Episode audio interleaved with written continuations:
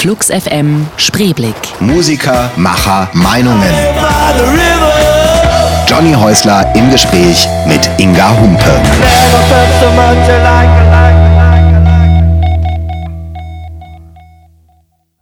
Herzlich willkommen zur ersten Ausgabe von Flux FM Spreeblick, eine Sendung, die sich mit Menschen beschäftigen wird, mit den Biografien von Menschen, die oft auch nicht ganz so geradlinig waren und sind, wie das bei anderen der Fall ist und die uns deswegen zeigen, dass es immer viele, viele, viele Wege gibt, die zum Ziel führen oder vielleicht sogar auch viele Ziele. Mein Name ist Johnny Häusler und ich freue mich, dass ihr zuhört. Die ganz aufmerksam unter euch haben jetzt wahrscheinlich schon eine Ahnung, wer hier im Studio sitzt bei der ersten Ausgabe von Flux FM Spreeblick. Es ist nämlich niemand anderes als Inga Humpe. Hallo. Hallo. Schön, dass du Zeit hattest, schön, dass du kommen konntest. In dieser ersten Ausgabe geht wahrscheinlich ganz viel äh, Schief? Schief, Yeah. Dankeschön. Siehst du schon das erste Wort nicht gefunden. Super, mein Wortschatz lässt nach. Ähm, und deswegen bin ich nicht ganz so schlimm aufgeregt, weil ich weiß, dass du mit deiner ganzen Erfahrung als Musikerin weißt, dass das alles immer nicht ganz so schlimm ist, wenn was schief läuft. Nee, im Gegenteil eigentlich. Ich glaube, wenn was schief läuft, äh, machen sich alle eigentlich locker. Nach einer Weile dann, ja. Ja, das stimmt natürlich. Wenn man so zwölf ist und es läuft was schief, dann ist das nimmt man sich schwer zu Herzen. Ne? Aber Jugend zum Glück sind wir nicht zwölf. Nee, zum Glück nicht mehr. Wärst du gerne noch mal jugendlich? Nee, also ganz ehrlich nicht. Nee, ich finde, Jugend sein wird auch überschätzt. Das ist ja ziemlich anstrengend, finde ich, jung zu sein. Also, weil man doch überhaupt keine Orientierung hat und alles Mögliche ausprobieren muss und man weiß noch gar nicht, wer man ist und hat es noch nicht gebracht und so. Ist schon stressig, finde ich. Wer waren in deiner Jugend öfter schuld? Du selbst oder die anderen? Immer die anderen, das ist auch, glaube ich, ein Okay. Zeichen für Jugend, oder? dass Nein. man immer alle anderen. Ja, es gibt ja auch dieses, dieses, äh, also es gibt ja durchaus auch den, es gibt ja ähm, diese äh, Emos zum Beispiel Ja. auch, so mit Selbstaufritzen und so, das gab es ja zu jeder Jugendzeit, also Leute, die schon auch so in Depressionen verfallen sind in der Jugend, gerade dann. Und Ja. die sich, glaube ich, Mhm. schon selber immer schuldig gefühlt haben für irgendwas. Ja, oder ist das nicht, sind das nicht die Leute, die sich überhaupt nicht spüren? Die sich dann so, also versuchen sich zu spüren über so, eine, so einen Hm. extremen Eingriff. Also Depressionen, äh, das hatte ich aber auch, aber ich glaube, das hat man so als so, so Weltschmerz und Angst, dass man eben die ganzen Träume nicht verwirklichen Hm. kann und so die Nummer, ne? Gehörte zu deinen frühen Träumen schon, Musikerin zu werden? Nee, also mein, ich glaube, meine frühen Träume waren einfach nur abhauen, irgendwie rauskommen aus der kleinen Stadt und äh, schon auch dann doch äh, Großstadt. Ich wollte irgendwie, wollte es irgendwie bringen. Also ich wollte irgendwie, ich hatte so romantische Vorstellungen, dass man in, in so einer großen Wohnung hier in Berlin wohnt und alle sind Künstler und so. Es hat doch geklappt, oder? Hat total geklappt, ja. Schönerweise, ich glaube, du hast den sogar ausgesucht, den Song, und mitgebracht haben wir als nächstes XTC Making Plans for Nigel, wo es nämlich genau darum ja, geht. Ja. dass die Eltern die Pläne machen. Äh, ein Wahnsinn, in dem Eltern heute ja auch wieder stecken oder Ja. immer noch, dass man eigentlich schon mit 12, 13 überlegen muss, mein Gott, was macht denn das Kind später mal, ohne dass das Kind eigentlich die Chance hat, vielleicht selber mal darüber Ja. nachzudenken. ja, die Chance hatte ich zum Glück, also doch. Über diese Chancen reden wir gleich nochmal.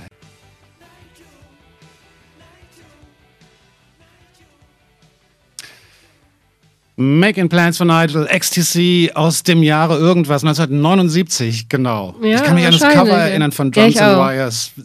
Was für eine aufregende musikalische Zeit, oder? Ja, also gerade auch das, das Stück, das hat, für, hat bei mir so die Ohren einmal komplett umgedreht und äh, ich finde immer noch den Groove wahnsinnig gut. Das ist doch, klingt immer noch modern und äh, hat ein, ist für mich auch so der Inbegriff von New Wave. Total, man fand das auch wahnsinnig schräg. Wahrscheinlich, ja. Also vielleicht ist das das sogar. Ich fand auch die B-52s schräg. Ja. Und so. Dieses abgehackte, auch in der ja, Rhythmik. toll, ne? Ja. Wahnsinn. Früher war aber trotzdem nicht alles besser. Das war gar Auf nicht in diese, Fall, diese nee. komische Nostalgie verfallen. ähm, wir waren gerade bei diesem Thema Jugend und ähm, du hast erzählt, du wolltest raus aus dieser, du bist in der Nähe von Aachen aufgewachsen, stimmt das? Nee, Ich bin in so einem ganz kleinen Ort äh, aufgewachsen zwischen Hagen und Dortmund, der heißt Herdecke. Herdecke. So ein piktoreskes Örtchen mit Fachwerkhäusern und so alles ganz hübsch. Und ich habe nur also irgendwie geahnt, dass, dass, äh, dass ich da einfach nicht glücklich werde. Ne? Ich konnte da auf keinen Fall bleiben. Und Gab es da Auslöser für? Also bei mir war das Fernsehen zum Beispiel, dass ich so Bands gesehen habe im Fernsehen und dachte, boah, da, geht, da gibt es noch eine andere Welt als die hier bei mir zu Hause. ja, bei mir war das eher Radio. Also Mhm. ich, wir hatten keinen Fernseher zum Glück, so bis ich 14 oder f- 15 war. Und deswegen war Radio war eigentlich so, dass die, die Chance mal kurzfristig abzuhauen. Wieso eben. sagst du zum Glück? Weil ich glaube, wenn ich früher Fern, äh, wenn Fernseher da gewesen wäre, wär, würde ich auch davor hängen. Also ich bin auch immer gefährdet. Auch wenn heute die Glotze irgendwo rumsteht und ich nicht so einen richtigen Plan habe, neige ich auch dazu, das Ding anzumachen und mich die ganze Zeit zu langweilen und oder zu ärgern, noch schlimmer. Aber äh, das hat schon einen starken Suchtfaktor, finde ich, Fernsehen. Radio war hier doch schon auch wichtig, aber äh, ich musste als Berliner natürlich nicht unbedingt weg aus der Stadt. Wolltest oder solltest du dann studieren? Nee, nee, ich habe dann Abi gemacht und dann wollte ich natürlich studieren. Ich habe in Aachen angefangen zu studieren, eben Literaturwissenschaften, also Komparatistik und Kunstgeschichte, was man so als Mädchen studiert, wenn man nicht weiß, was man machen soll. Okay, siehst die anderen Studentinnen und Studenten zu Hause sitzen dann im Radio und sagen, ja, das stimmt. Deswegen mache ich das auch gerade. Und äh, du hast gesagt, als Jugendliche selbst ähm, war das mit der, mit der Musikerin-Karriere noch nicht so gegenwärtig. Das muss aber dann irgendwann gekommen sein. Ja, ich glaube, das setzt sich so ein bisschen zusammen. Also ich hatte immer ein ganz gutes Feedback auf, auf mein Singen, so in der Schule eben. Ne? Ich habe schon so in, in, mit sechs, sieben da in der Grundschule ähm, habe ich immer vorgesungen und ich hab, konnte immer singen, also äh, konnte immer so eine Zeile singen und dann musste die Klasse dieses la la la la la la, die mussten den, den Chor singen und ich durfte alleine singen. Ne? Und das habe ich irgendwie, habe ich das geschmissen. Das hat mir, war mir nicht unangenehm oder so. Und ich glaube, so entsteht so ein natürliches Selbstvertrauen vielleicht zur Stimme oder so. Ne? Und es war dir auch nicht, also gerade als Kind oder Jugendlicher hat man ja das so, dass es so peinlich ist vor so vielen Leuten und so. Und das hattest du nicht. Nee, hatte ich komischerweise beim Singen nicht. Ich sollte dann auch mal äh, einen Engel spielen in irgendeiner Weihnachtsaufführung. Das ging dann gar nicht. Okay. Das war Nur singen. Ja, ging nur singen. Ich muss ja zu meiner Schande gestehen, dass ich äh, euch mit Zweiraumwohnungen, also deiner, deinem, ich wollte jetzt Projekt sein, aber es stimmt ja gar nicht. Äh, das ist, ist eine Band oder, ach, Projekt ist so ein doofes Wort, oder? Was sagst du man selber? sonst? Ähm, Deine jetzige Musik, musikalische ja, Heimat. mhm, so. ja. Ich habe euch nie live gesehen.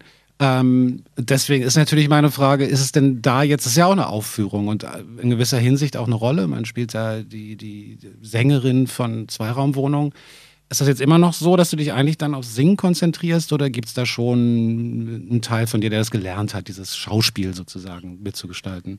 Ja, ich habe nicht so einen Spaß direkt am Schauspiel, aber ähm, natürlich um so eine Show, anderthalb Stunden irgendwie da äh, die Leute irgendwie auch so die Aufmerksamkeit zu halten, braucht man schon ein paar andere Sachen als jetzt, also wir jedenfalls, als jetzt nur, dass man äh, da steht und, und die Sachen so runterspielt oder runtersingt. Wir haben immer Visuals dabei. Und ich habe jetzt zehn Jahre machen, spielen wir live mit Zweiraumwohnung und äh, es war halt so am Anfang Tommy und ich alleine und ich habe dann einfach auf irgendeiner Kiste mal gestanden und ein bisschen was mehr Sprechgesang war das eigentlich so am Anfang. Und dann hat sich das immer weiterentwickelt, doch zu einer richtigen Band mit Musikern und so. Und jetzt mh, ist es schon, dass es auch kleine Inszenierungen gibt. Wir holen mal Leute auf die Bühne, das macht auch mittlerweile jeder und so. Es ist, aber es ist trotzdem irgendwie ein Austausch mit dem Publikum. Und das ist auch das, was Spaß macht daran, ne? dass man doch immer wieder neue Leute sieht und dass man guckt, also welche Lieder, äh, äh, welche Lieder gehen wirklich rein und wieso ist es in Köln anders als in Hamburg oder so. Und das ist interessant. Das macht auch, macht wirklich Laune. Abgesehen vom Adrenalin, was man hat, wenn man da, weißt du ja, ne? Weiß ich. Ist toll, oder? Ja, ich, geht so. Ey, ich bin nicht so scharf auf das Ich, Adrenalin. ich ja? finde es ich find's großartig. Muss ich zugeben. Naja, wenn du es so sagst, finde ich es auch gut. Stimmt. Siehst du? In Wirklichkeit Ja. auch. So, ich habe irgendwie diese Liste, wenn man so diese Jahreszahlen durchgeht, was du alles gemacht hast. Also Neon Babies, da habe ich dich kennengelernt. Das war so die Zeit in Berlin, in der alles wahnsinnig wichtig und Ja, spannend ja. war. Ähm, dann äh, Dörf natürlich, was ganz viele Leute bestimmt noch kennen. Äh, Palais Schaumburg habe ich gesehen, hast du auch mitgearbeitet. bisschen mit hinten rumgemixt. waren wahrscheinlich einfach alles Freunde zu der Zeit. Humpe und Humpe natürlich, äh, mit Stefan Remmler gearbeitet, mit Thomas Fehlmann, ähm, mit Trevor Horn zusammen, mit Mark Almond. Dann gab es Bambi. Äh, Riesenflop war das. Also Bambi war eigentlich so mein Tiefpunkt. Ähm, vom, Erfolg, vom, vom kommerziellen Erfolg her oder von auch aus deiner Sicht? Nee, musikalisch nicht, aber es war halt, halt mit sehr vielen, war mit ganz vielen Hoffnungen verbunden, Okay. das Projekt. Mit Annette zusammengeschrieben und eben so eigentlich Techno und Popmusik zusammenbringen und dann hat es alles überhaupt nicht funktioniert. was ihr doch aber mit Zweiraumwohnung dann vielleicht noch ein bisschen Eigentlich anders war. definiert, Mhm. aber eigentlich dann nochmal verfeinert habt oder weitergetragen Ja, habt oder so. war aber dann auch noch mal sechs, sieben Jahre später. Ne? Hm. Das war, glaube ich, zu früh, Bambi. Dann war die Zeit später erst reif dafür. Gibt's ja auch mal. Mhm. Gudrun Gut habe ich hier noch als, äh, als äh, Stichwort, auch als bekannten Namen. Und dann seit 2000 jetzt nämlich mit Tommy Ecker zusammen Zweiraumwohnung, was jetzt so von der Zeitphase her schon das längste Projekt am Stück ist. Stimmt, ja. Also Zweiraumwohnung äh, war irgendwie von vornherein so offen, also musikalisch auch so offen, dass wir da eigentlich alles machen können. Und wir haben ja mal mit Gitarren und dann mal nur zu zweit und nur elektronisch und akustisch. Wir haben alles gemacht mit Zweiraumwohnung. Und irgendwie geht das mit diesem Projekt. Das ist vielleicht von uns auch so ein bisschen so angelegt oder wir haben gleich von vornherein gesagt, hier keine Schublade, bitte nicht. So sieht das aus. Inga Hump ist im Studio. Mein Name ist Johnny Häusler. Ich moderiere diese ganz frische Sendung auf Flux FM und ähm, freue mich da sehr drüber, dass das funktioniert. Kann man jetzt sagen nach einer halben Stunde, dass es funktioniert ungefähr. Funktioniert super, ja. Irgendwas funktioniert. Ähm, wir waren gerade bei Zweiraumwohnungen. Ähm, äh, ich darf diese Frage stellen, weil ich nämlich mit meiner Frau zusammen nicht nur lebe, sondern auch arbeite. Ähm, aber natürlich muss man diese Frage stellen, ähm, ist das immer toll, mit dem Partner zusammen auch zu arbeiten? Ich kann mir das einfach nicht anders vorstellen, weil ich komme aus dem Haushalt, wo meine Eltern schon zusammengearbeitet haben und Tommy kommt auch aus dem Haushalt. Für uns ist das völlig normal. Also ich kann mir eher nicht, eher nicht vorstellen, dass äh, wenn, wenn ich Musik mache und dann äh, komme ich ja zum Beispiel abends eben nicht unbedingt nach Hause, sondern ich bin den ganzen Tag zu Hause. Ich wüsste ehrlich gesagt nicht, mit, mit was ich mich unterhalten sollte, über was ich mich unterhalten sollte mit jemandem, mit dem ich nicht arbeite, weil die Arbeit ja so ein wichtiger Teil ist und dann hält man eigentlich nur so gegenseitige Monologe. Tatsächlich begegnet mir das immer häufiger jetzt in Mhm. den letzten Jahren. Vielleicht achte ich auch anders drauf, ich weiß es nicht, aber dass man immer häufiger merkt, das äh, funktioniert doch bei vielen Leuten, Mhm. wo man eigentlich ja, wo Außenstehende einen ja oft warnen und sagen, um Gottes Willen, ihr habt nämlich genau diese, diese, diese vermutete Gefahr, man hätte sich abends nichts mehr zu erzählen, weil man ja alles zusammen erlebt hat.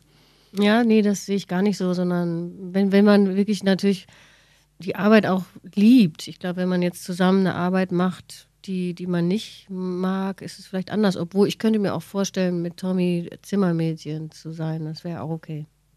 Das, ähm, Wir, sind einfach ein tolles Team und wir könnten auch zusammen Zimmer sauber machen. Also das wäre, äh, ja, glaube ich, auch möglich. Betten beziehen, das ist ja total anstrengend. Doch, das haben wir auch schon mal zusammen gemacht.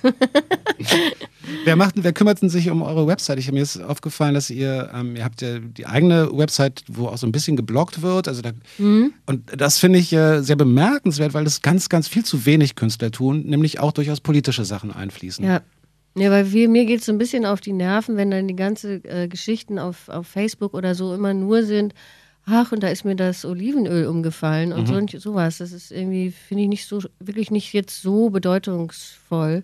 Und da haben wir gesagt, nee, lass uns mal wirklich dann Sachen posten, die wir entweder, ähm, wo wir uns drüber, wo wir denken, das, das müssen wir jetzt verbreiten oder eben Sachen, die wir wirklich komisch finden oder eben was, was einem wirklich auffällt im Alltag oder so und Das ist so angenehm, weil auf ganz vielen offiziellen Bandsites oder auch in den Facebook-Kanälen und was, was immer es noch alles gibt, bekommt man so den Eindruck, eigentlich steht die, ist das die Plattenfirma, die das macht? Und da ist dann auch immer nur, hey Leute, wir sind im Studio, super, hey Leute, wir fahren auf Tour, super. Und dann like, like, like.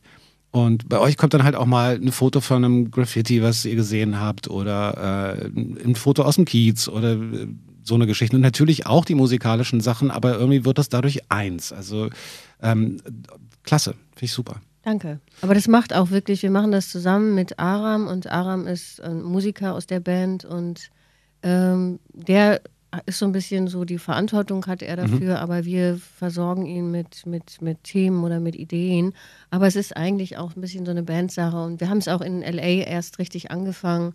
Da waren wir wirklich nicht zu Hause und da gab es auch immer was hier zu gucken und da zu gucken und so und, und es hat sich so ein bisschen natürlicher entwickelt. Da gibt es dann auch bei Facebook, mischt ihr euch ansonsten in die Kommentare auch nicht groß ein. Ne?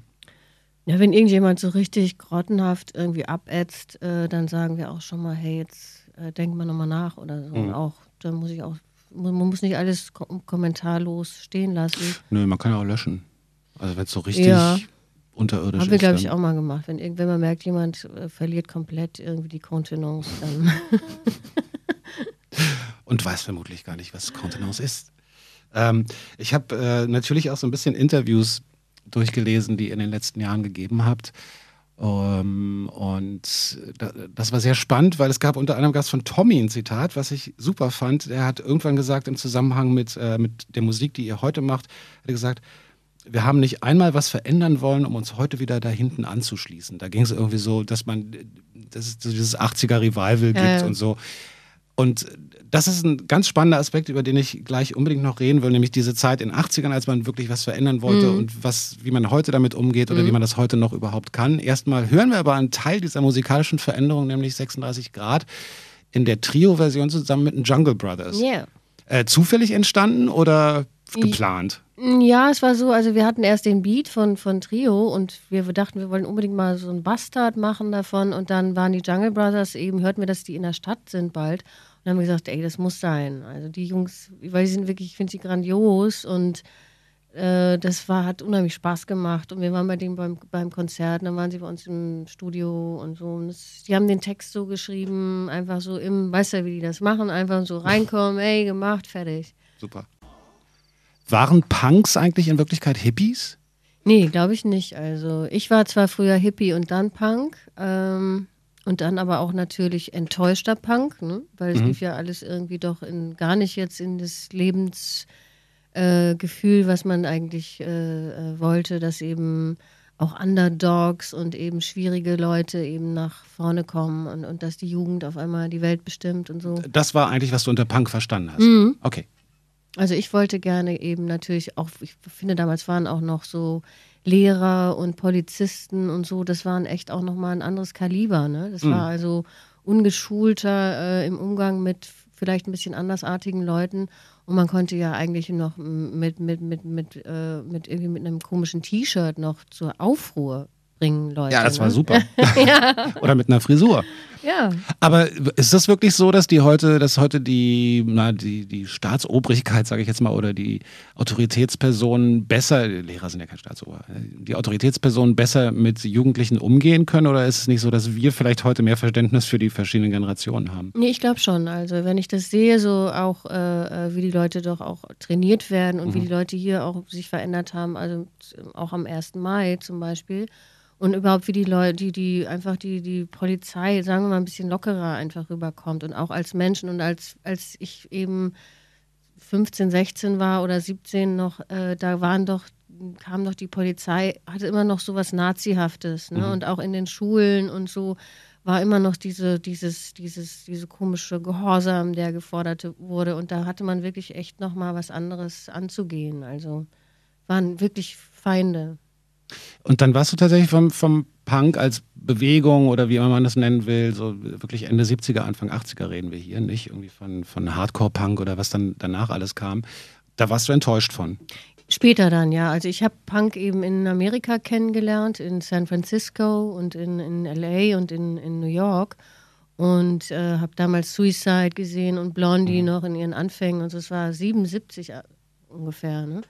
Und äh, da war das natürlich sofort, es hatte was wahnsinnig Befreiendes und äh, hat, war wirklich eine eigene Kultur, ne? eine neue, wirklich eine neue Kultur. Und für mich war das auch das, das Tor aus dieser kleinen Stadt heraus und, und eben ähm, jetzt mache ich das, was ich will. Das war das Motto. Ne? Mhm. Und das kann auch, also ich habe das auch immer so empfangen, dass, äh, empfunden, dass ähm, Punk-Bands zu der Zeit auch gesagt haben, du kannst das auch. Also auch wirklich Ja. zu sagen, ich kann auch nur drei Akkorde. Mhm. In Wirklichkeit waren es vier. Wir haben uns betrogen alle. Bei manchen Bands waren es dann tatsächlich auch nur zwei. Also insofern, die, äh, im Durchschnitt hat es dann wahrscheinlich wieder gestimmt. Aber genau, zu der Zeit, als es wirklich nur diese Bombast-Bands gab. Ich weiß nicht, was hast Mhm. Ja. du gehört vor Punkrock? Ähm, was habe ich gehört? So in den 70ern. Also ich habe in den 70ern schon auch Stones, Neil Young Mhm. und sowas gehört. Ne? Aber ich habe natürlich nicht hier, äh, wie hieß denn dieses schreckliche äh, kanadische Band Saga oder Ja, so, ja, ne, nee, diese da- nee, riesen nee. Blang, Blang, Blang. Also das habe ich nicht, fand ich schrecklich. Auch, Nee, das fand ne? ich auch schon vorher schrecklich, das stimmt. Aber ich war schon so auch mal bei Supertramp und äh, so eine Sachen, Ja, also, man sich dann alles angehört. Ja, okay. Ich habe Queen gehört Ja, zum Queen- Beispiel. Das war immer toll. Konnte ich auch nie so richtig von Nee, loslassen. siehst du? Ja, also ich bin auch immer Fan Ja. gewesen. Ich habe Queen auch live gesehen. Natürlich Pink Floyd auch live gesehen hier in Berlin Mhm. damals so. Und das war eigentlich so vor Punk. Es war auch toll, fand ich. Also Pink Floyd und Queen-Konzert in der Deutschlandhalle war prägend. Na, bei Pink Floyd kommen wir nicht zusammen, aber. Die haben damals dieses Schwein fliegen lassen. Das war wirklich toll. Ah, Also ich, weiß, ich bin gestorben, immer wenn es auf Partys lief. da war sämtliche Luft raus, fand ich. Aber trotzdem natürlich großartige Künstler. Also da, ähm, äh, aber mich hat das einfach geprägt, dass ich die doof fand als, als Jugendlicher. Deswegen. ja, okay. Aber bei Queen sind wir so einig. Ja. Mhm. Freddy. Ach, ja, die Guten sterben immer zu früh. Ähm, also, genau, wir wollten weiter über Musik reden und zwar jetzt machen wir mal irgendwie so einen ganz weiten Sprung, nämlich in das Jetzt. Here We Go Magic hast du ähm, mitgebracht als Song. Make Up Your Mind heißt das. Und ähm, was, wo kommen die her? Was ist. Also ich glaube, die kommen eben nicht von der Westküste. Ich habe sie in, in Kalifornien zum ersten Mal gehört, auf diesem sensationellen Radiosender KCSN. Hab, kennst du bestimmt, ne? Gehört, aber ist jetzt super, nicht so. ich- super Musik. Also es ist wenig Moderation, muss man sagen, sehr viel Musik. Aber die haben immer so ein Motto. Wir labern uns hier gerade an die Macht Wand. Die haben immer so ein Motto und dann äh, ähm, kommen meinetwegen nur äh, junge Bands aus. Und ich glaube, die sind also von der Ostküste, ich glaube, die sind auch wirklich aus New York. Weiß ich aber wirklich nicht. Und das ist so ein Song, der sich anschleicht, ne? Ja, ich habe das, kann mich erinnern, habe es zum ersten Mal gehört und dachte, was ist denn da los? Das spricht so gegen alle Regeln, weil es eiert die ganze Zeit auf diesen Akkorden rum und er, er sagt immer irgendwie das Gleiche. Ne? Es ist eigentlich so anti-hittig und ich finde, es ist trotzdem so magisch und, und reißt einen so rein und bin ein echter Fan von und finde auch den Titel natürlich toll. Here We Go Magic ist ein super Bandname, finde ich. Und Make Up Your Mind, da weiß auch jeder, was los ist, oder? Dann weg.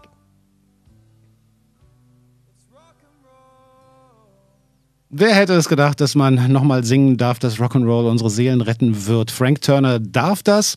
Ihr hört Flux FM Spreeblick und zu Gast ist Inga Humpe. Nochmal ein herzliches Willkommen und ein Danke. Dankeschön, dass du hier bist. Gerne. Frank Turner ist so einer von, von diesen äh, englischen Künstlern, wo ich dann immer ganz froh bin, dass es so alle paar Jahre wieder jemand so in dieser Billy Bragg-Stimmung gibt oder in dieser Joe Strummer-Stimmung und die dürfen dann auch fast singen, was sie wollen, solange es ehrlich gemeint ist. Ist, äh, du, text, du textest ähm, die Texte, die du singst. Ich sage das deswegen so explizit, weil wir haben ja gerade auch diese ganze Urheberrechtsdebatte. Also, dass man den Leuten ja auch immer klar machen muss, ist nicht immer in einer Person. Also nicht immer ist die Sängerin auch diejenige, die die Zeilen geschrieben hat. Ähm, ich weiß gar nicht, zum Beispiel schreibt Madonna ihre Texte selber? Ich glaube auch, äh, sie, ich glaube in Amerika schreiben alle Leute zusammen. Hm. Und der Unterschied ist ja zwischen dort und hier, dort kann man Copyrights kaufen. Also Hm. selbst wenn dann drunter steht, Madonna hat es geschrieben, muss es nicht unbedingt so sein. Und bei uns ist das verboten. Also da muss immer draufstehen, wer das geschrieben hat. Was ich auch gut finde. Finde ich auch. Also, ich finde Ehre, wem Ehre gebührt. Finde ich auch. Ähm, wir wollen aber auf diese äh, Urheberrechtsdebatte jetzt nicht eingehen, sondern übers Texten reden. Fällt, äh, fällt dir das äh, schwer oder leicht? Also Texten ist, ist sozusagen, ähm, Texten ist einfach eigentlich der Albtraum. Weil Texten und da wirklich äh, äh, sich zu überlegen, was, was will ich wirklich Sinnvolles den Leuten sagen, was will ich auch vielleicht sagen, was die Leute nur mitreißt, was für ein Gefühl, auf welchem Gefühl will ich mich mit den Leuten treffen und so, das ist echt, das ist echt, ähm, ich bin nämlich gerade mitten am Texten für das neue Album, deswegen möchte ich hier mal richtig klagen, wie schrecklich das ist.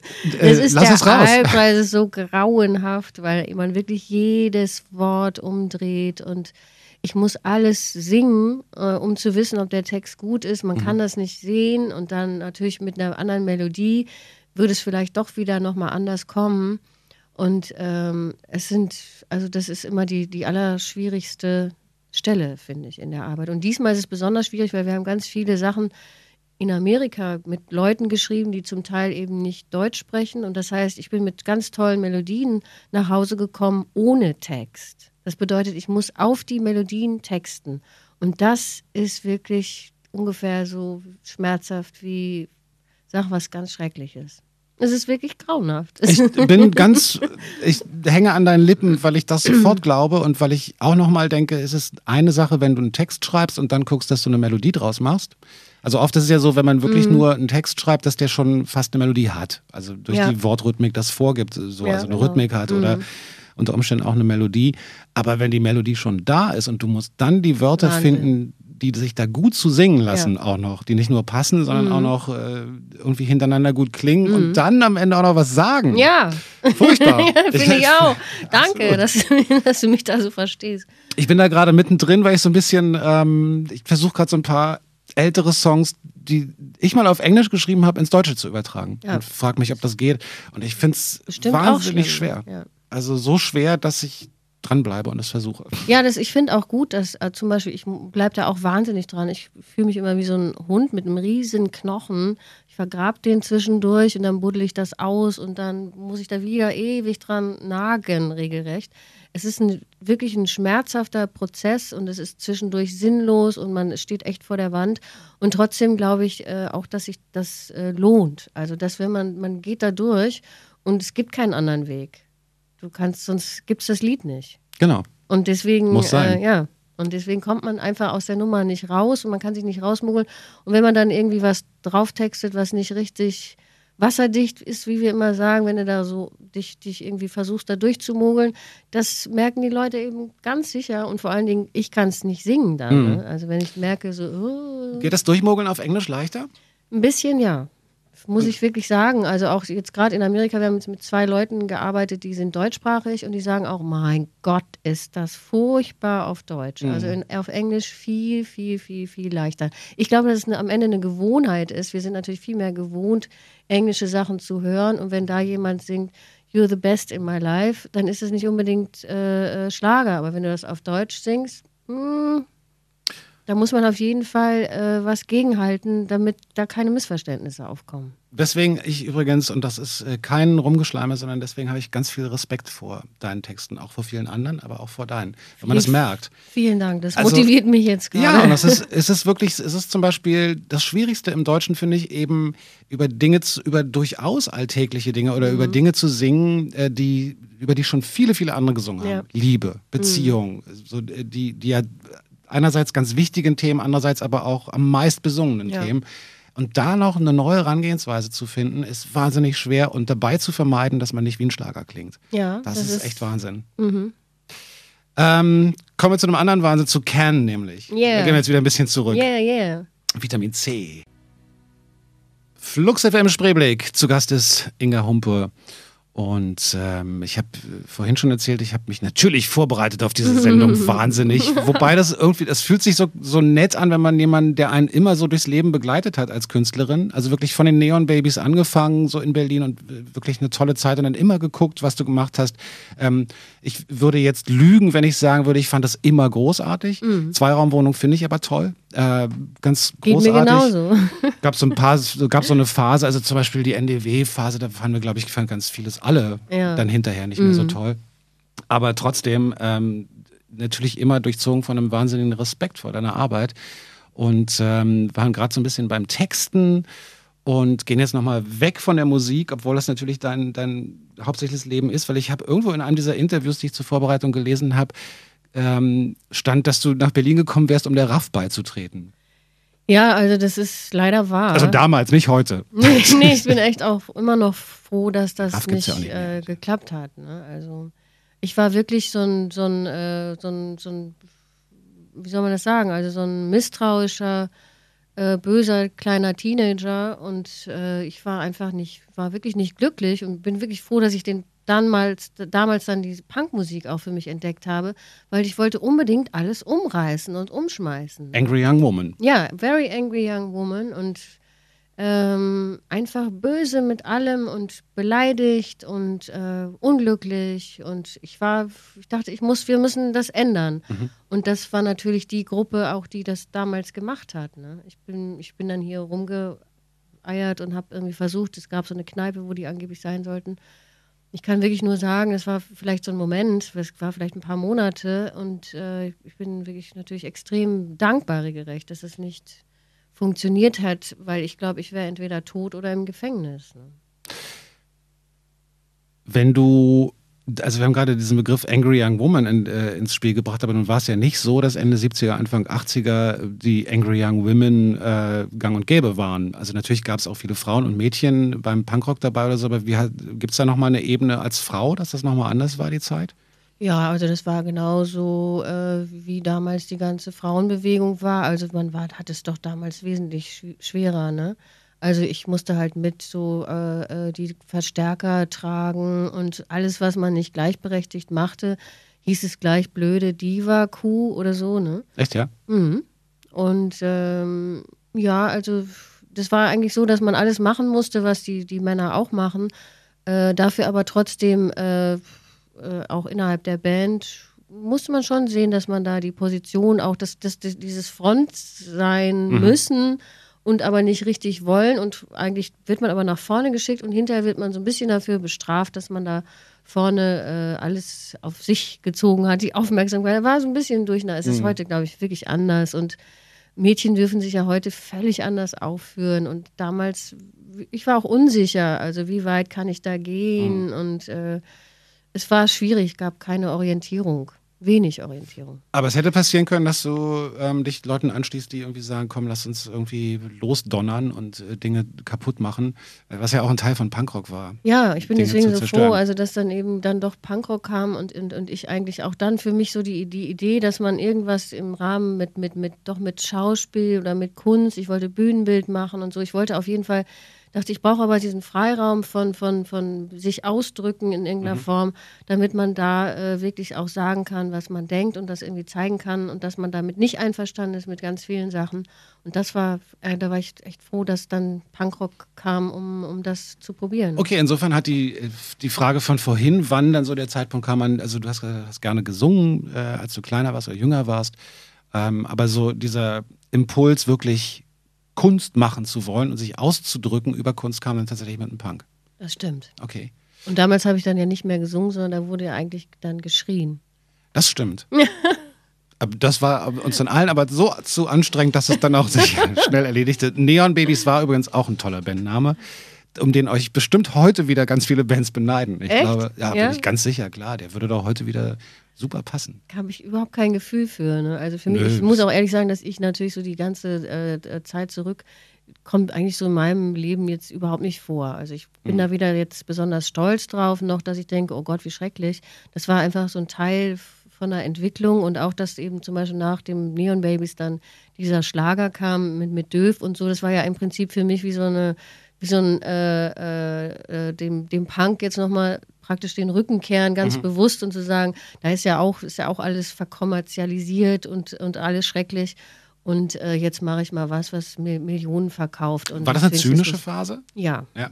Leider ja. Okay. Also was heißt leider? Ich habe sie vielleicht gebraucht. Also ich bin auf definitiv keine Zynikerin mehr, aber damals auch aus Angst, glaube ich, sich auf irgendwas einzulassen oder verletzt zu werden, war man natürlich erstmal zynisch, böse und mhm. Gab es denn sowas wie Punk dann später nochmal, was irgendwie so ein äh, Impuls in deinem Leben war oder so ein auslösendes Moment war, dass du gesagt hast, jetzt habe ich nochmal neu Bock auf eine andere Richtung oder irgendwas? Absolut, natürlich. Das war dann eben äh, Techno-Musik. Das mhm. war halt dann elektronische Musik und das war eben dann 9, 87, 88, 89 exakt ein Jahrzehnt später gab es einfach eine neue äh, Musikkultur und ich, da bin ich voll eingestiegen, auch noch wesentlich mehr als damals in den Punkrock. Und das hört man ja auch bis heute. Das hoffe ich doch. Du oder ihr ähm, da durchaus einen Bezug zu habt. Wir ja, der Groove ist eigentlich so das Wichtigste. Und das ist auch immer noch die Beziehung zu so einem Titel wie XTC, der Groove, der Groove, mhm. der Groove. Also der Groove ist es für mich. Also ist ganz wichtig heute für den, den wir jetzt hören, auch. Frank Ocean ist so ein relativ frisches Phänomen noch. Ne? Ja, es ist sensationell. Obwohl er hat, glaube ich, schon ein paar Platten gemacht, aber mhm. diese ist so besonders herausragend. Das ganze Album kann ich wirklich echt heiß empfehlen. Es ist ungewöhnlich und er hat so eine andere Rolle. Man weiß ja nicht, er ist vielleicht schwul und äh, dann ist, ist, ist einfach diese ganze Bitch-Nummer und so, das fällt alles weg. Er muss nicht Leute beschimpfen, er erzählt über das, was er erlebt. Und es ist unglaublich toll produziert von diesem einen Irren von Outcast. und dann noch von der. einen von den zwei Irren. Ja, ja, genau. Und dann noch äh, äh, Pharrell Williams. Also mhm. die haben beide mitgemacht und es klingt unglaublich toll. Also ich, ich bin finde ich mal, ist die größte Platte gerade.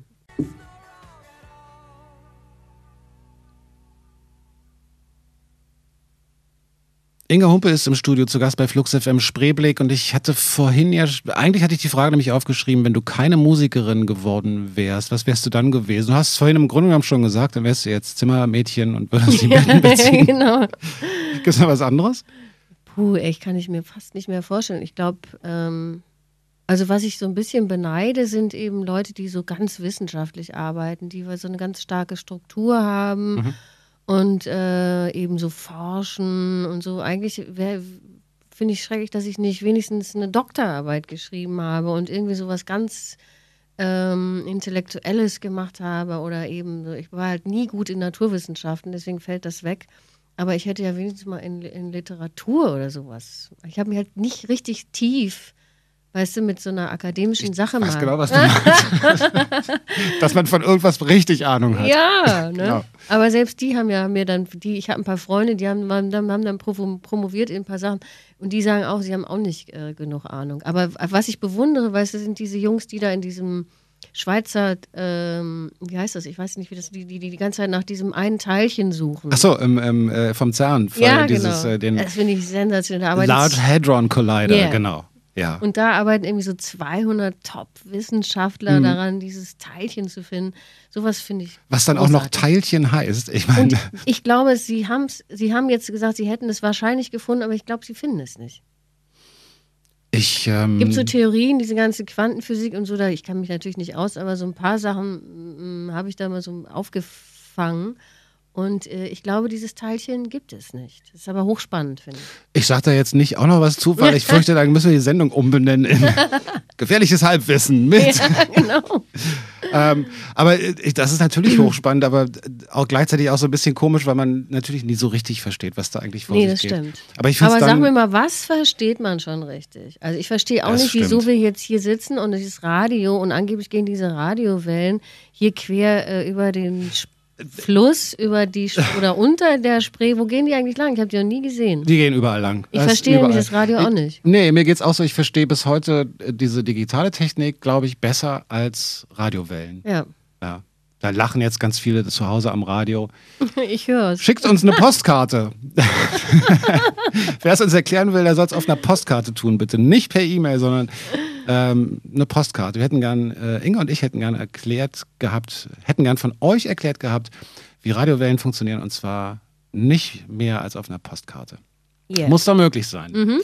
So, damit sind wir auch schon fast am Ende dieser Sendung. Ähm, ich bedanke mich sehr. Nee, ich habe noch eine wichtige Frage. Was ist Erfolg für dich? Ganz blöde, klassische Interviewfrage, aber ich finde sie wichtig, weil mhm. du, man hat so den Eindruck, wenn man deine Biografie sich anguckt, dass du immer erfolgreich gewesen wärst.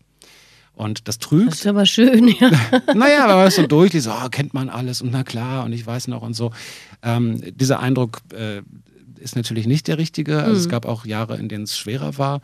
Ähm, klar ist, Erfolg ist auch kommerzieller Erfolg. Wenn man genug Geld verdient mit dem, was man liebt, dann ist man wahrscheinlich zufrieden und glücklich. Aber was bedeutet Erfolg wirklich für dich?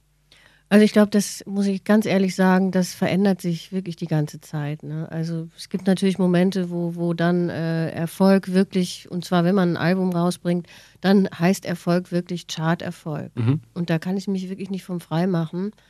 Denn das bedeutet was, weil man ist dann auf der Rennbahn und das mhm. Pferd läuft und äh, da möchte ich auch, dass das gut läuft und dass das gerne auch gewinnt und am liebsten natürlich eins und und dann soll es auch noch ein ganz tolles Pferd sein, also ein ganz tolles Album. Es soll ungewöhnlich sein und es soll eben mh, mm, immer wieder was Neues sein. Also diese Faktoren kommen schon zusammen, dass man zuerst mal, der erste Erfolg ist, dass man ein Lied gemacht hat, was einem wirklich gut gefällt und wo mhm. man denkt, das möchte ich unbedingt den Leuten vorspielen. Mhm. Also das ist der erste Erfolg. Dann kommt äh, die, die nächste Stufe, da muss natürlich sein, dass das ganze Album so sein muss und dass man das zusammenstellt und dass man die Leute da durchführen kann und denkt und sich auch vorstellen kann, dass das interessant ist und dass es was bewegt bei den Leuten. Also das, dann ist das Erfolg. Wir spielen das ja immer vor, auch mal Freunden vor und so. Und dann merkt man auch, ob die Leute, da, ob das ankommt, ob das bei denen was macht mhm. und so. Ne? Oder ob sie sagen, Hä, was meinst du damit? Oder mhm. ob sie so, das kommt auch vor. Hat das schon mal jemand ja, zu dir gesagt? Wie meinst ja, du das? Schon, ne? Echt? Ja, ja.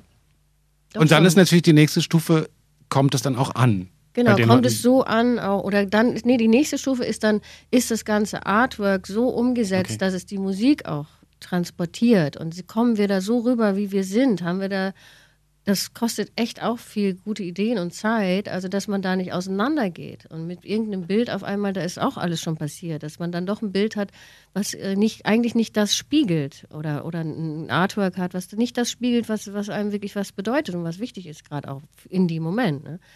Und dann äh, kommt eben, dann ist es dann in den Charts hoch und dann kommt natürlich, hält es sich in den Charts und dann kommt, äh, sind die Konzerte gut besucht.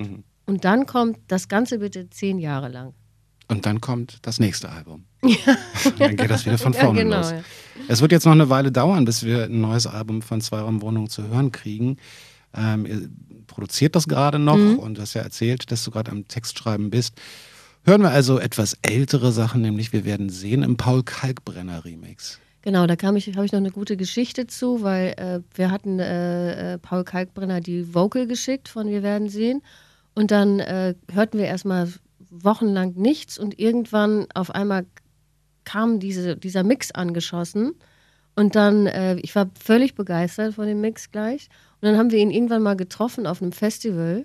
Und da hat er gesagt, habe ich gesagt, Mensch, hast du toll gemacht, hat er gesagt, weil weißt du, warum es so toll geworden ist? Weil ich nie das Original gehört habe. Und das stimmt, der ist nämlich so frei daran gegangen. Das ist wirklich toll. Das ist vielleicht der beste Weg. Inga, vielen Dank, dass du die Zeit gefunden hast, herzukommen Gerne. und viel Erfolg mit dem Texten und allem anderen. Danke. Tschüss. Tschüss.